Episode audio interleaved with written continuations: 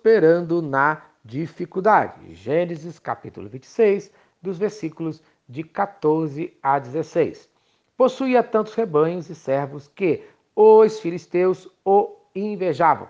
Estes taparam todos os poços que os servos de Abraão, pai de Isaque, tinham cavado na sua época, enchendo-os de terra. Então Abimeleque pediu a Isaque: Sai de nossa terra, pois já és poderoso demais para nós. Amém.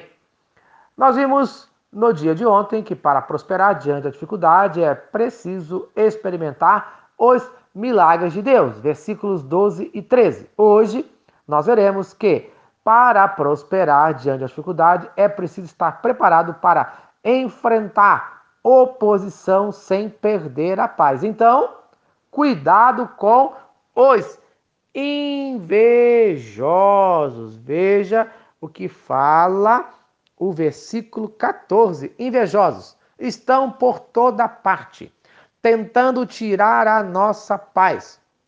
De pessimistas, passamos agora para os invejosos, que infelizmente estão até no meio de nós, em nossas famílias, em nossas amizades e até nas igrejas. Não podem ver o nosso sucesso e progresso e ficarem felizes. Ao invés disso, passamos a enfrentar uma série de problemas. A inveja leva, infelizmente, à destruição.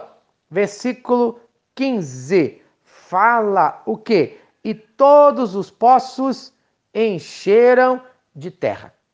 A arma do invejoso é destruir tudo o que você conquistou. Ele vai fazer de tudo para conseguir isso. Os filisteus destruíram o bem principal de Isaac, sua maior riqueza, que eram os seus poços.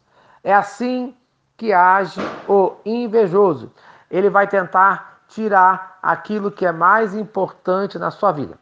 Outra coisa que pode acontecer em nossa vida por causa da inveja é a rejeição de nossos amigos. O versículo 16 fala: Aparta-te de nós. No início, Isaac estava necessitado. Foi até Abimeleque, conforme fala Gênesis capítulo 26, versículo 1. Foi protegido por ele, conforme fala no versículo 11: Qualquer que tocar neste varão ou em sua mulher, certamente morrerá. Mas Agora que Isaac foi muitíssimo abençoado, o invejaram. Abimeleque, ao invés de aprender com Isaac, manda o mesmo embora da sua presença. Se sente ameaçado como um rival que pode tomar o seu trono às suas posses. Muitos que estão ao nosso redor e que queriam estar no nosso lugar se sentem ameaçados e por isso nos rejeitam. Já percebeu que é mais fácil as pessoas ao seu redor chorarem com você do que ficarem felizes com o seu sucesso. Preste bastante atenção nisso. E finalmente, tudo isso leva a contendas que nós veremos no dia de amanhã. Se esta mensagem abençoa a sua vida, compartilhe com quem você ama. Vamos orar? Pai querido, Deus de amor. Enfrentamos muitas dificuldades que muitas vezes querem tirar a nossa paz. Que isso não aconteça, Pai. Traga paz para o seu povo nesse dia, nesse ano. Senhor, tira do meio de nós aqueles invejosos, ó Pai.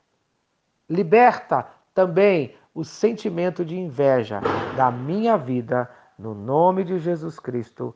Amém amém.